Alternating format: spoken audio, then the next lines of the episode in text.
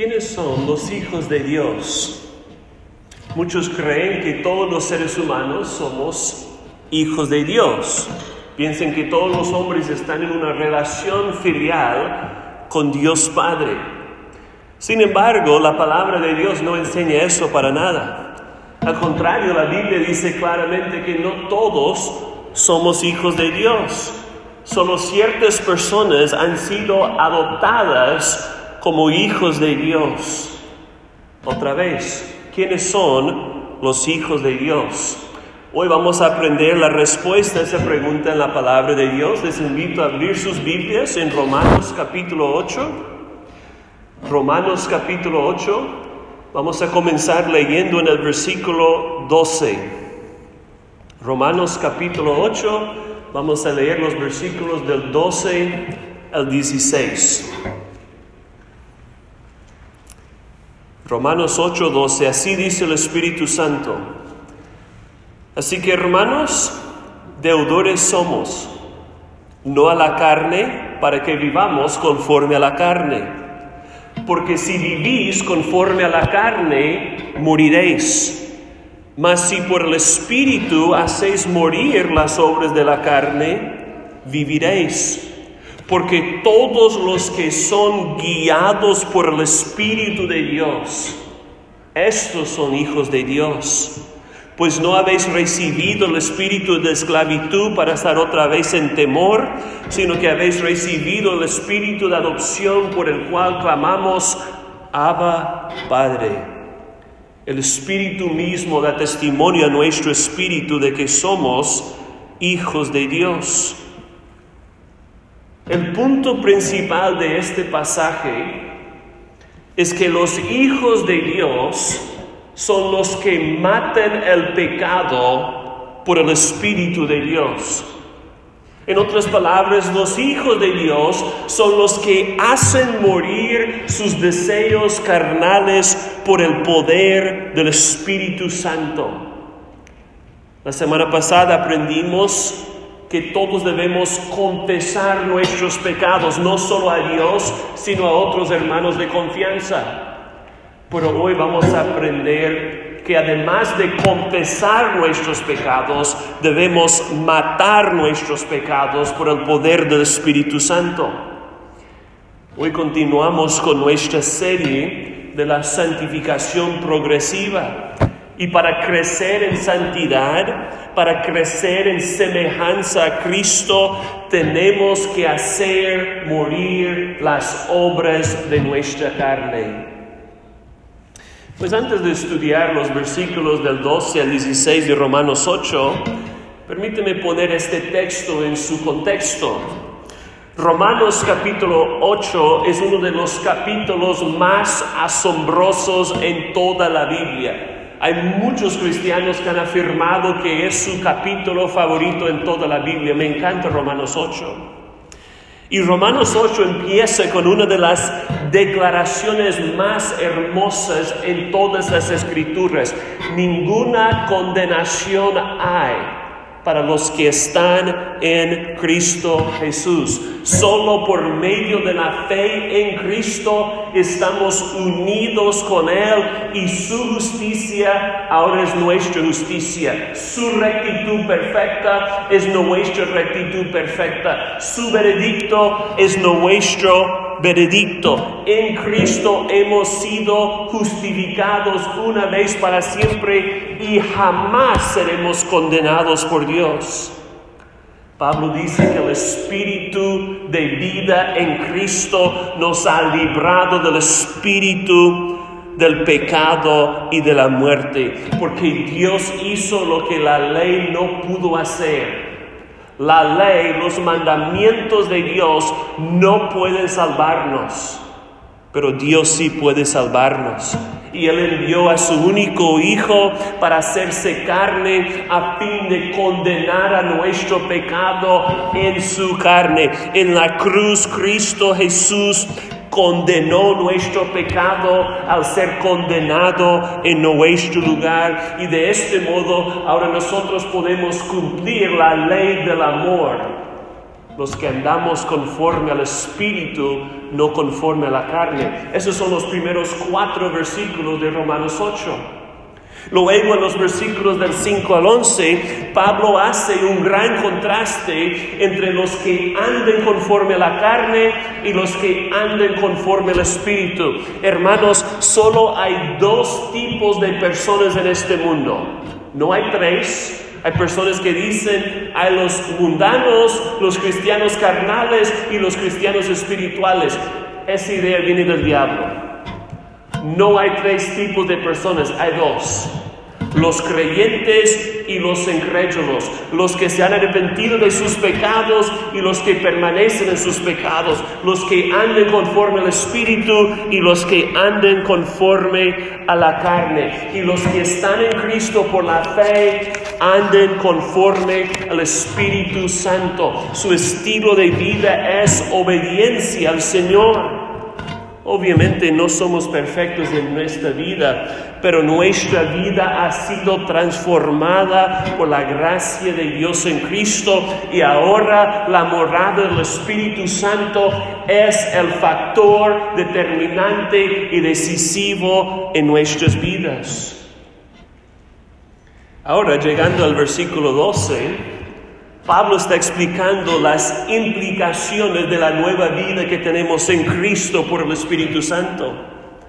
Hermanos, hay fuertes implicaciones morales y éticas para nuestras vidas aquí y ahora. Los que somos en Cristo debe impactar lo que hacemos hoy en la iglesia y mañana en el trabajo y cada día en cualquier lugar.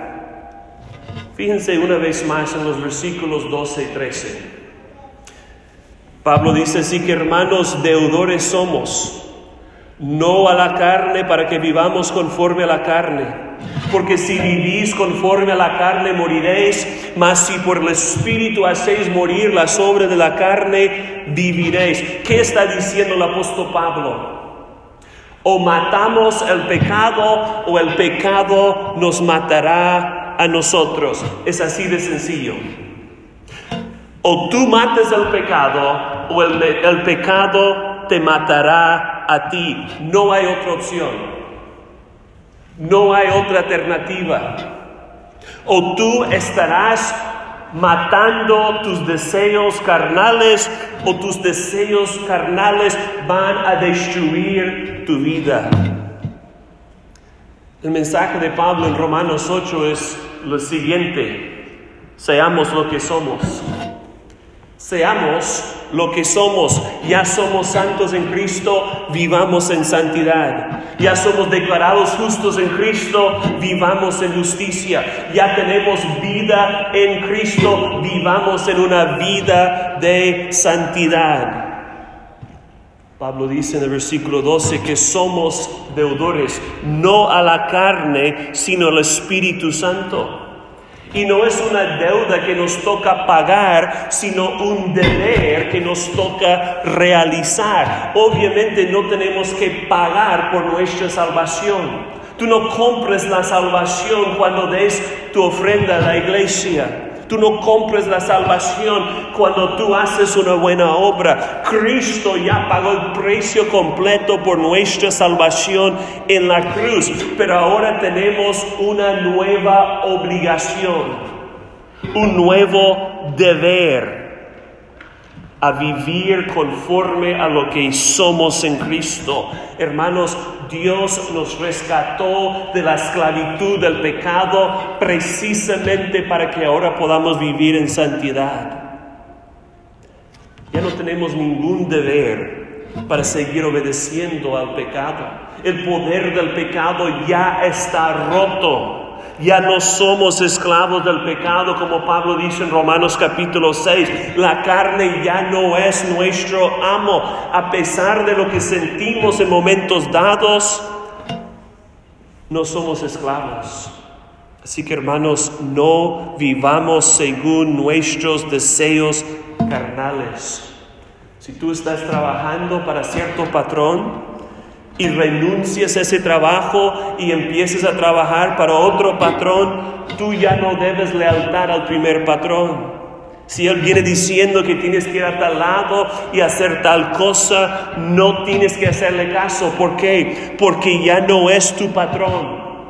Nosotros, hermanos, ya renunciamos el patrón del pecado. Tu carne ya no es tu jefe. Así que si tu carne te dice que codicies o mientes o fumes o tomes o rumbees o chismees o lo que sea, no le hagas caso porque el pecado ya no es tu patrón. Ya no somos deudores de la carne, no debemos ninguna lealtad, ninguna obediencia a nuestros deseos carnales. Así que el principio es muy sencillo. El que ama el pecado morirá, pero el que mata el pecado vivirá. ¿Qué dice el versículo 13? Si vivís conforme a la carne, ¿qué? Moriréis. Mas si por el Espíritu hacéis morir las obras de la carne, ¿qué sucede? Viviréis. Pablo está diciendo que tu estilo de vida revela tu identidad.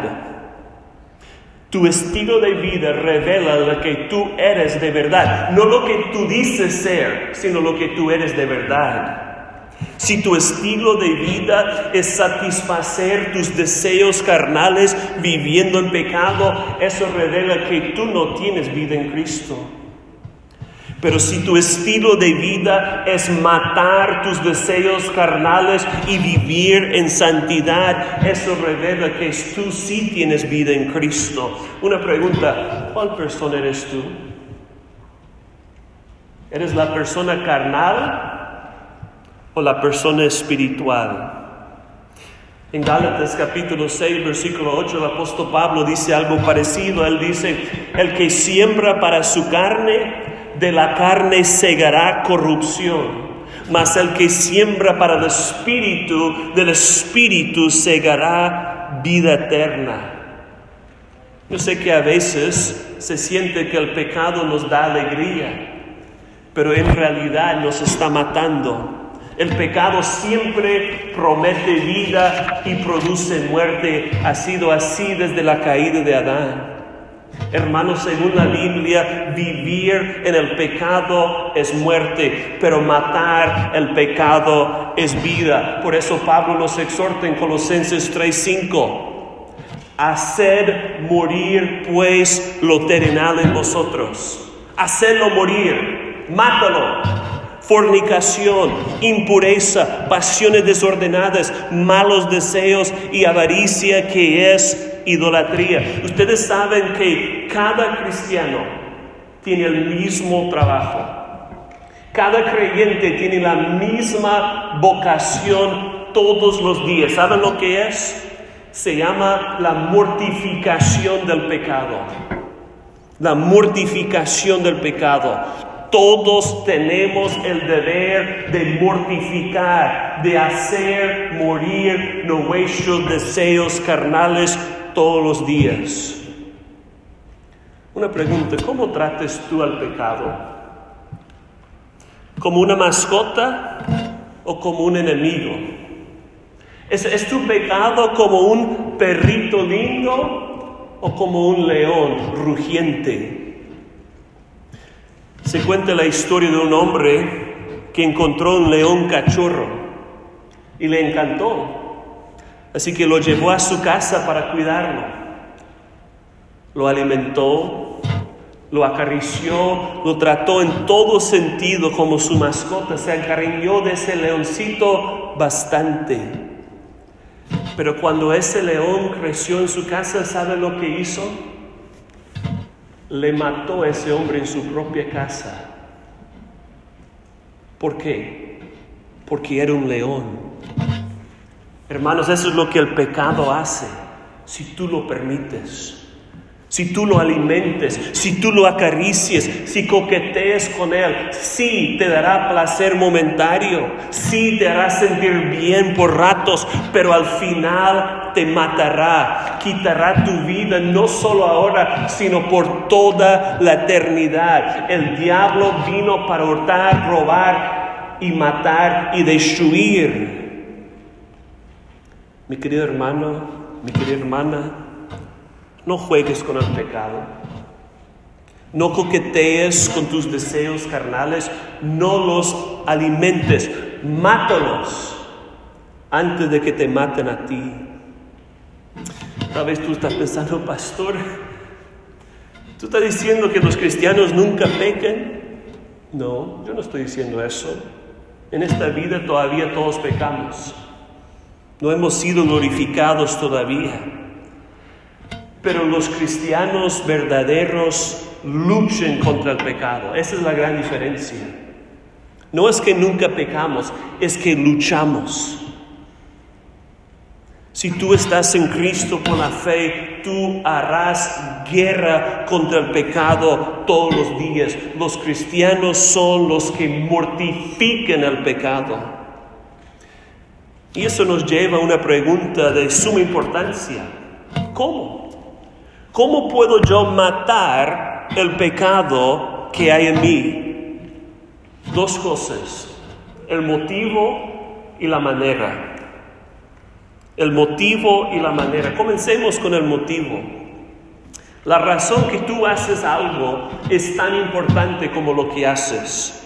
Tu motivo importa. ¿Cuál es nuestro motivo? ¿Por qué hacemos morir nuestros deseos carnales? El motivo correcto es esto. Matamos el pecado cada día porque Cristo ya mató el pecado una vez para siempre. Una vez más, nosotros queremos matar el pecado cada día, porque Cristo Jesús mató el pecado una vez para siempre en la cruz. Nosotros no matamos el pecado a fin de ser absueltos en el tribunal de Dios, sino porque ya fuimos absueltos en el tribunal de Dios solo por gracia, solo por medio de la fe en Cristo. Entonces no debemos pensar, si yo peco, Dios me va a castigar. No pensamos, si yo peco, voy a perder la salvación. Eh, no pensamos, si yo peco, voy a dañar mi reputación. No pensamos, si yo peco, me va a dar pena cuando me descubren. Al contrario, pensamos, si yo peco, voy a ofender al Dios que me ha rescatado por su gracia. ¿Cuál es tu motivo para no seguir pecando? ¿Cuál es el motivo que realmente hay en tu corazón? Cuando reflexiones en todo lo que Dios ha hecho por ti en Cristo sin merecerlo, eso es lo que te debe motivar a hacer morir el pecado cada día. Ese es el motivo. Ahora la manera. ¿Cuál es la manera de hacer morir el pecado todos los días? Nosotros luchamos contra el pecado no por nuestra propia fuerza, sino por el poder del Espíritu Santo. Nuevamente, ¿qué dice el versículo 13? Si por el Espíritu hacéis morir las obras de la carne, viviréis. Por el Espíritu. El apóstol Pablo dice algo parecido en Filipenses capítulo 2, amados míos, como siempre habéis obedecido, no en mi presencia solamente, sino también en mi ausencia, ocupaos en vuestra salvación con temor y temblor. ¿Por qué? Porque Dios es el que produce en nosotros tanto el querer como el hacer por su buena voluntad. ¿Qué tenemos que hacer nosotros? Ocuparnos esforzarnos en este proceso de santificación. Pero la buena noticia es que no tenemos que luchar por nuestra propia fuerza, sino por el poder ilimitado del Espíritu de Dios. Dios es el que va a producir en nosotros tanto el querer como el hacer de su buena voluntad. Acuérdense hermanos, la santificación es muy diferente que la justificación. La mayoría de los errores en la vida cristiana son porque las personas confunden las dos cosas, pero la santificación es muy diferente que la justificación. En la justificación nosotros solo recibimos. Para ser justificado tú no tienes que esforzarte, No tienes que trabajar, no tienes que hacer buenas obras, solamente tienes que recibir la justicia perfecta de Cristo como un regalo gratuito y merecido. Tú vienes a Cristo con las manos vacías de la fe y recibes todo lo que Él es y todo lo que Él hizo por ti. Y cuando tú confías en Cristo de esta manera, en aquel momento tú eres justificado una vez para siempre. Pero la santificación es muy diferente. Es un proceso largo, desde el momento de tu conversión hasta el día en que vayas a la presencia del Señor. Y ese proceso de santificación es activo. No solo recibes, sino haces, participes. Tú tienes que hacer morir tus deseos carnales. Para crecer en la semejanza a Cristo, tú tienes que luchar fuertemente contra el pecado cada día. Para matar nuestros deseos carnales tenemos que hacer guerra contra nuestra carne por el poder del Espíritu Santo. Hermanos, sin el Espíritu de Dios somos como un carro sin gasolina. No vamos a ningún lado. El Espíritu Santo es el que nos da la fuerza, la energía, el poder para matar al pecado. Es por eso que las promesas del nuevo pacto incluyen la promesa buenísima de la venida del Espíritu de Dios. Una pregunta, ¿cuál es la diferencia entre el antiguo pacto y el nuevo pacto? Pudiéramos decir varias cosas, ¿no? Pero una diferencia es que todos los que vivimos bajo el nuevo pacto tenemos el Espíritu Santo, la tercera persona de la Santa Trinidad morando en nuestros cuerpos. Por eso Dios prometió en Ezequiel capítulo 36, os daré corazón nuevo y pondré espíritu nuevo dentro de vosotros quitaré de vuestra carne el corazón de piedra, este corazón durísimo que no quiere hacer la voluntad de Dios, y pondré dentro de vosotros un corazón de carne, y pondré dentro de vosotros el espíritu, mi espíritu, dice Dios. Y haré que andéis en mis estatutos y guardéis mis preceptos y los pongáis por obra. ¿Quién es el que nos capacita para seguir los preceptos del Señor? ¿Quién es el que nos da el poder para vivir en santidad? El Espíritu Santo. Es por eso que el día de Pentecostés fue tan especial. Tú no tienes que ser un pentecostal, entre comillas, para apreciar lo que sucedió en el día de Pentecostés. Porque Dios aquel día cumplió su promesa de enviar a su Espíritu Santo a morar en cada creyente. Solo el Espíritu de Dios puede empoderarnos en la santificación progresiva. Pero ¿cuál es nuestro rol? ¿Qué, tenemos que hacer nosotros para participar con el Espíritu Santo y hacer morir nuestros deseos carnales? Primero, reconocer nuestro pecado. Para tener victoria sobre cualquier hábito de pecado, tú tienes que reconocer que tienes un grave problema. No digas, ah, es que los hombres tenemos ese problema. No, es que las mujeres somos así, chismeamos. No, no, no, no. No pongas esos pretextos. No justifiques tu pecado, confiésalo. Después de cometer su pecado, ¿qué hizo el rey David? Confesó al Señor. Ustedes saben que su confesión está en el Salmo 51 y David no puso pretextos, no hizo excusas no trató de justificar su pecado, sino que clamó al Señor, yo reconozco mis rebeliones. Mi pecado está siempre delante de mí. Contra ti, contra ti solo he pecado y he hecho lo malo delante de tus ojos. Si tú estás luchando con cualquier pecado, lo primero que tienes que hacer es reconocer tu problema Incluso el primer paso en el programa de Alcohólicos Anónimos es que reconocer que eres un adicto. Mi hermano, mi hermana, tú no serás libre de tu pecado hasta que estés dispuesto a confesar la gravedad de tu problema.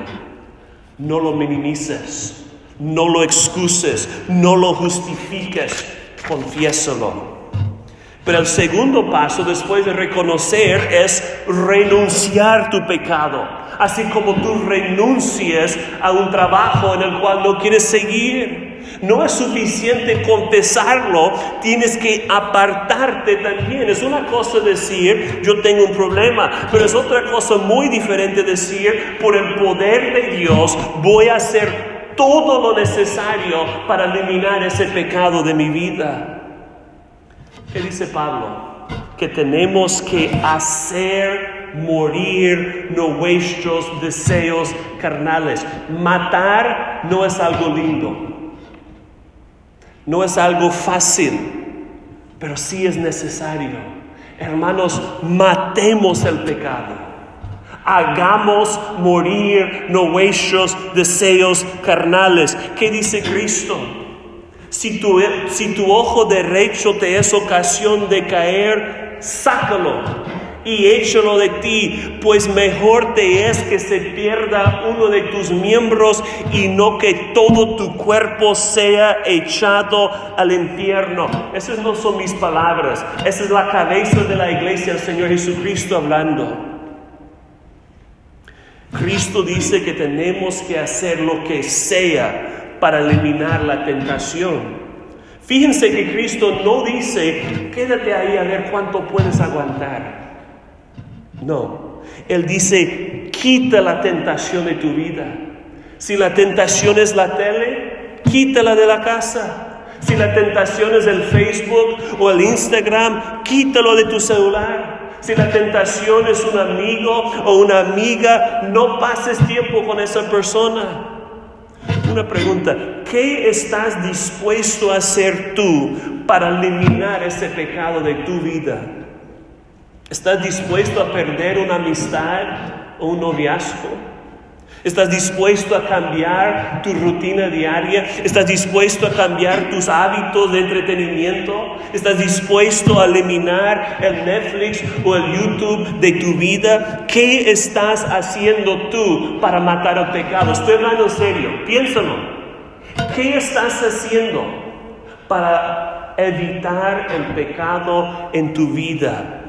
Cristo nos está diciendo que tomemos decisiones drásticas para hacer morir nuestros deseos carnales. ¿Por qué? Porque si tú no mates el pecado, te va a matar a ti. Un autor cristiano da un retrato de la necesidad de mortificar el pecado en nuestras vidas. Es una historia ficticia, pero tiene una gran verdad. Escúchalo algunas personas del infierno se les permite tomar un viaje de bus a las afueras del cielo para ver si les gustaría quedarse ahí en el cielo con Dios. Ellos se bajan del bus y se encuentran en un valle hermoso con el cielo detrás de unas montañas al oriente. Estos visitantes del infierno son sorprendidos porque en comparación a lo normal que antes se veía en la tierra, ahora se parecen desteñidos, descolorados, como si fuesen fantasmas. Y los seres celestiales que vienen a hablar con ellos son bien fuertes y grandes y valientes. Pues en algún punto de esta historia, un hombre que vino del infierno está caminando y está llevando un, pecado en particular, la lujuria. Ese pecado en la historia se presenta como una lagartija roja sentada en su hombro, moviendo su colita y susurrando mentiras en su oído. Pues ese hombre odia la vergüenza de la lagartija y su charla constante pero tampoco la suelta. Es una cuestión de no puedo vivir con ella, pero tampoco puedo vivir sin ella. Así que ese hombre quita su vista del cielo, manteniendo su distancia y alejándose de Dios cada vez más. Pero de repente una voz le pregunta, ¿ya te vas tan pronto? Es un ángel hablándole. El hombre admite que sí, ya se va, porque esa mascota no pertenece ahí. La lagartija había prometido callarse en su viaje al cielo, pero es que no se calla. Así que ellos van a regresar al infierno donde están más a gusto. ¿No te gustaría que la callara? Le pregunta el ángel. Claro que sí, dice el hombre honestamente. Ah, bueno, entonces la mataré, dice el ángel, listo para actuar de inmediato. Pero ese hombre se espanta, retrocediendo, gritando de susto. No está listo para algo tan drástico, para matar a su amiguita. ¿No la quieres muerta? El ángel le pregunta. Bueno, ah, es la única manera, el ángel le explica. Bueno, pero no estoy tan seguro. ¿La puedo matar? Le pregunta el ángel una y otra vez. Pero ese hombre no puede creer que necesita un remedio tan extremo. El ángel sigue insistiendo que es la única manera de ser libre. ¿La puedo matar? Por fin ese hombre se vuelve muy defensivo y enojado. Sus sentimientos están heridos. El ángel lo está humillando, dice el hombre, burlándose de él, tratando de presionarlo en contra de su propia voluntad. Por nada, dice el ángel, es que no la puedo matar en contra de tu voluntad. Ese hombre puede ser libre en cualquier instante, pero tiene que estar dispuesto a que su pecado favorito sea muerto. Bueno, dice el hombre con un gemido, adelante, hazlo, haz lo que quieres, solo hazlo pronto. Aunque estaba aterrado de perder a su placercito. Con un giro rápido de sus manos poderosas, el ángel aprieta el cuello de esa lagartija sucia, echando su cadáver al suelo. Y el hombre se echa atrás, gritando en agonía, como si se estuviera muriendo él mismo. Luego todo se vuelve quieto en la historia. ¿Es el fin de la historia? ¿Está muerto ese hombre también? Para nada. De repente el mismo hombre que había sido tan débil y chillón se para con gran valor. Él es un nuevo hombre, noble, formidable, fuerte, radiante. Escúchenme hermanos, la única forma de tener vida es pasar por la muerte dolorosa de tus pecados preferidos. Pero tú tienes que dar permiso para que el Espíritu Santo mortifique a tus deseos carnales. Acuérdate, si tú no mates el pecado, te va a matar a ti. ¿Y qué muestra la mortificación de nuestros deseos carnales? Miren el versículo 14.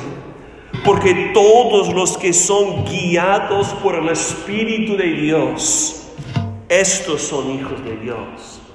¿Quiénes son los hijos de Dios? Sabemos que hay diferentes maneras bíblicas de responder esa pregunta. Algunos dirán, bueno, los hijos de Dios son los que confían en el Señor Jesucristo. Amén, es cierto. Los hijos de Dios son los que se han arrepentido de sus pecados. Amén, es cierto. Pero hay otra manera de contestar la pregunta. Según Romanos 8:14, los hijos de Dios son guiados por el Espíritu de Dios a hacer morir sus deseos carnales. ¿Cómo podemos saber nosotros si realmente somos hijos de Dios o no? Si matamos nuestros deseos carnales. Fíjense que Pablo no dice los hijos de Dios son los que leen la Biblia aunque eso es importante. Pablo no dice los hijos de Dios son los que vienen a la iglesia cada domingo, aunque eso es clave también. Pablo no dice los hijos de Dios son los que han sido bautizados. Eso es importante, pero no garantice que eres hijo de Dios. Hay muchos bautizados que todavía son hijos del diablo. ¿Qué es lo que Pablo dice? Todos los que son guiados por el Espíritu de Dios, estos son hijos de Dios. Una pregunta, ¿tú eres un hijo de Dios? ¿Tú eres guiado por el Espíritu de Dios? Si no, no eres su hijo. Los hijos de Dios son guiados por el Espíritu de Dios a matar sus deseos carnales. ¿Por qué? Porque los hijos reflejan a sus papás. Humanamente hablando, nosotros sabemos que los hijos reflejan el carácter de sus padres. Y espiritualmente es igual. Los hijos de Dios reflejan el carácter de su Padre Celestial. Si el Señor Santísimo es nuestro Padre, viviremos en santidad. Si no hay santidad en nuestras vidas, es porque no somos hijos de Dios. Tú dices, pastor, eso es muy fuerte. Pero ¿qué dice Cristo? No todo aquel que me dice Señor, Señor, entrará en el reino de los cielos, sino el que hace la voluntad de mi Padre que está en los cielos. Cristo dice, muchos me dirán en aquel día, en el día de juicio, Señor, Señor, no profetizamos en tu nombre y no echamos fuera demonios en tu nombre y no hicimos milagros en tu nombre. Y entonces les declararé, dice Cristo Nunca os conocí, apartaos de mí, hacedores de maldad. Para demostrar que tú eres un hijo de Dios, no es suficiente decir Jesús es Señor, Jesús es Señor. Tienes que hacer su voluntad. Tal vez tú estás pensando, pero pastor, ¿qué significa ser guiado por el Espíritu de Dios? Eso quiere decir que somos guiados a vivir en santidad. Mira, la guía del Espíritu Santo no se trata de ser guiado a saber qué debemos almorzar o, dónde debemos trabajar, o con cuál creyente debemos casarnos. El Espíritu de Dios no nos dice qué hacer en cada momento de nuestras vidas. Lo que el Espíritu hace es guiarnos a distinguir entre lo bueno y lo malo, lo justo y lo, lo injusto, lo puro y lo impuro. Y así podremos tomar nuestras propias decisiones diarias. Si tú eres guiado por el Espíritu de Dios a vivir en obediencia a Dios, tú puedes estar seguro de que has sido adoptado hijo de Dios. Pero miren el versículo 15 conmigo. Pues no habéis recibido el espíritu de esclavitud para estar otra vez en temor, sino que habéis recibido el espíritu de adopción por el cual clamamos Abba Padre. Sabemos que solo Jesucristo es el Hijo de Dios por naturaleza. Jesucristo es el único que siempre ha sido el Hijo de Dios. Él es el único que es igual a Dios, a Dios Padre en su esencia divina. Y todos nosotros entramos en este mundo no como hijos de Dios, sino como hijos de Satanás.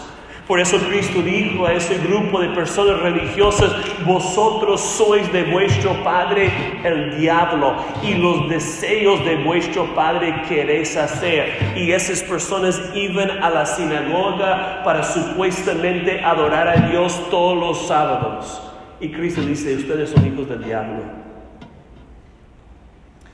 Por el pecado todos nacimos como hijos de Satanás. Pero por su gran amor Dios envió a su Hijo unigénito para que cada uno de nosotros pudiéramos ser adoptados hijos suyos. El Evangelio de Juan dice, a los suyos vino y los suyos no le recibieron, mas a cuánto le recibieron, a los que creen en su nombre les dio la potestad de ser hechos hijos de Dios. Solo por medio de la fe en Jesucristo somos adoptados hijos de Dios. ¿Y qué es lo que recibimos cuando somos adoptados? El versículo 15 dice que no recibimos no recibimos espíritu de esclavitud para estar otra vez en temor. ¿Qué significa eso? El Espíritu de Dios no produce santidad en nosotros por el miedo, sino por el amor. Una vez más, el Espíritu no produce santidad en nosotros por miedo, sino por amor. La razón que queremos obedecer a Dios no es porque le tenemos miedo, sino porque le amamos. Obviamente debemos tener un temor reverente por Dios, pero no un temor miedoso. Los proverbios sí dicen que el temor del Señor es el principio de la sabiduría. Ese temor es la reverencia, el respeto, el regocijo y el asombro de Dios. Pero primero de Juan 4, 18 dice que en el amor no hay temor, sino que el perfecto amor echa fuera el temor. Hermanos, ya no tenemos miedo de Dios, porque ninguna condenación hay para los que estamos en Cristo Jesús. Obviamente el miedo puede motivar por un tiempo, pero el amor motiva mejor. Si tú eres maestra en la escuela, tú les puedes gritar a los niños todos los días y te hacen caso por miedo. Pero eso es muy diferente que ser motivados por el amor. Tu hijo puede obedecerte por mucho tiempo porque tiene miedo de la varita, pero ese miedo no le va a motivar para siempre. Tu hijo solo te va a obedecer a largo plazo si te ama. El amor es el mejor motivo para vivir en obediencia. Así que nuestro motivo para matar el pecado es clave. Una pregunta, ¿cuál es tu motivo para obedecer a Dios? ¿Miedo o amor? Pienses que vas a perder la salvación o que vas a ser castigado porque no le obedeces, eso es miedo. O quieres obedecer porque tú amas a Dios debido a su gran amor por ti en Cristo. Hace unos años uno de los puritanos predicó un sermón excelente titulado El poder expulsivo de un nuevo afecto el poder explosivo de un nuevo amor. Y ese sermón explica que el poder para expulsar el pecado de tu vida es que tú amas a Dios más que al pecado. Piénsalo. Cuando tú amas de verdad a alguien, tú estás dispuesto a hacer lo que sea para agradarle. Fíjense en los jóvenes enamorados. Los jóvenes están dispuestos a cruzar mar y tierra para complacer a sus novias. Ya nosotros que estamos casados por 15 años, vamos a la tienda el día de San Valentín. Bueno, no hay rosas, lo siento. Y los jóvenes los compraron hace un mes. Escúcheme, la única manera que tú vas a agradar a Dios es si tú le ames más que el pecado. Hermanos, no podemos vencer nuestro deseo por pecar sin tener un mayor deseo por Dios. Si tú quieres superar tu pasión por el pecado, tú necesitas desarrollar una pasión mayor por Cristo algo va a estar en el trono de tu corazón. Y si no es Cristo, va a ser un ídolo. ¿Y cómo se desarrolla ese amor por Cristo? Contemplando la grandeza de su amor en las escrituras. Cuanto más admires el amor de Cristo en las páginas de la Biblia, cuanto más aumentará tu amor por Él.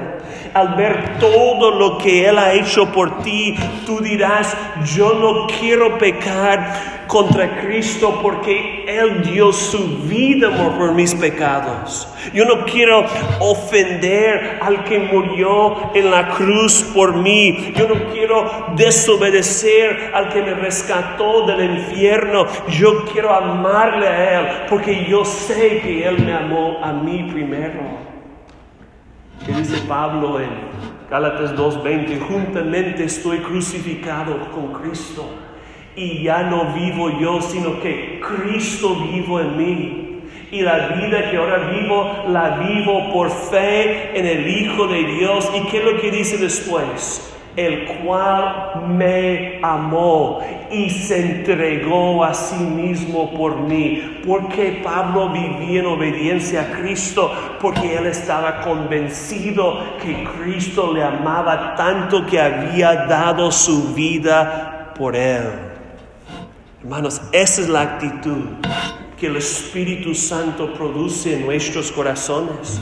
Por eso Pablo dice, habéis recibido el espíritu de adopción por el cual clamamos, Abba, Padre.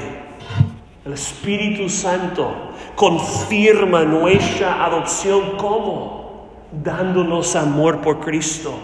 Tú puedes saber que el Espíritu Santo mora en ti si tú amas a Cristo más que cualquier otra cosa. ¿Y cómo se manifiesta ese amor?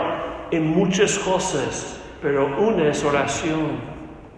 El Espíritu de Dios produce el deseo de orar en los hijos de Dios. Mira, el que nunca ora, no ha sido adoptado por Dios. ¿Por qué? Porque el instinto natural de los hijos es clamar por ayuda a sus padres. Todos los que tienen niños pequeños saben todo el día, mamá, mamá, papá, papá. El instinto natural de los hijos es clamar a sus padres y el instinto natural de los hijos de Dios es clamar cada mañana y cada noche, Abba, Padre, en los tiempos buenos y en los tiempos malos, clamamos al Señor. Como los salmistas, derramamos nuestros corazones a Dios en cualquier situación. Le decimos, Abba, Abba, Padre, ayúdenos. Y la buena noticia es que nos escucha. Por eso Pablo termina en el versículo 16 diciendo, el Espíritu mismo da testimonio a nuestro espíritu de que somos hijos de Dios. Pero la pregunta es cómo. ¿Cómo nos da testimonio el Espíritu Santo de que somos hijos de Dios? ¿Será que el Espíritu está susurrando en nuestros oídos? Tú eres un hijo de Dios. No. ¿Será que es un sentimiento emocional? Yo me siento el testimonio del Espíritu. No. El Espíritu da testimonio al producir santidad en nosotros.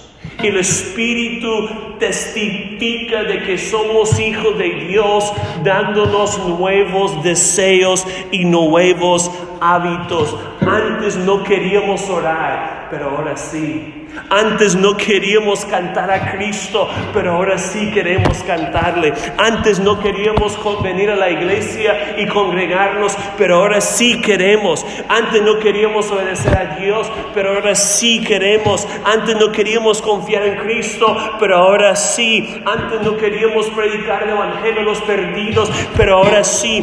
Testimonio del Espíritu Santo no es una voz audible es una nueva vida. El Espíritu Santo da testimonio a nuestro espíritu al transformar nuestras vidas. Podemos mirar nuestra vida pasada y nuestra vida presente y ver cómo Dios nos ha cambiado. Una pregunta, ¿cómo ha cambiado tu vida?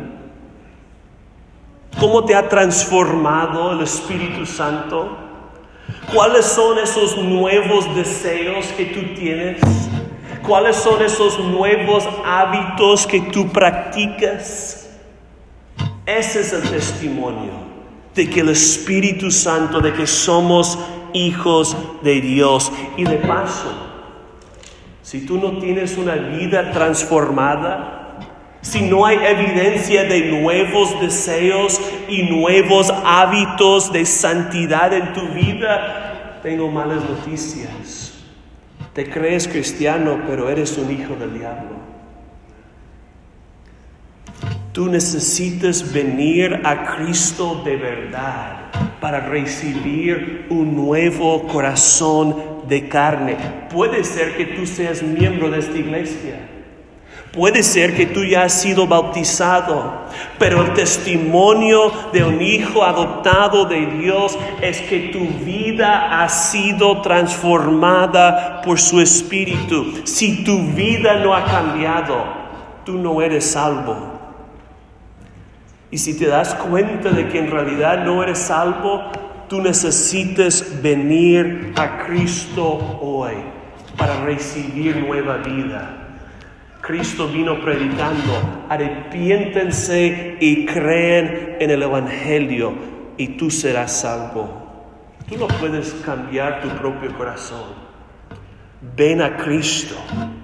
Ven a Cristo de arrepentimiento y fe y Él te dará un nuevo corazón con nuevos deseos de agradar a Dios viviendo en santidad. Así que hermanos, hemos contestado la pregunta de hoy. ¿Quiénes son los hijos de Dios?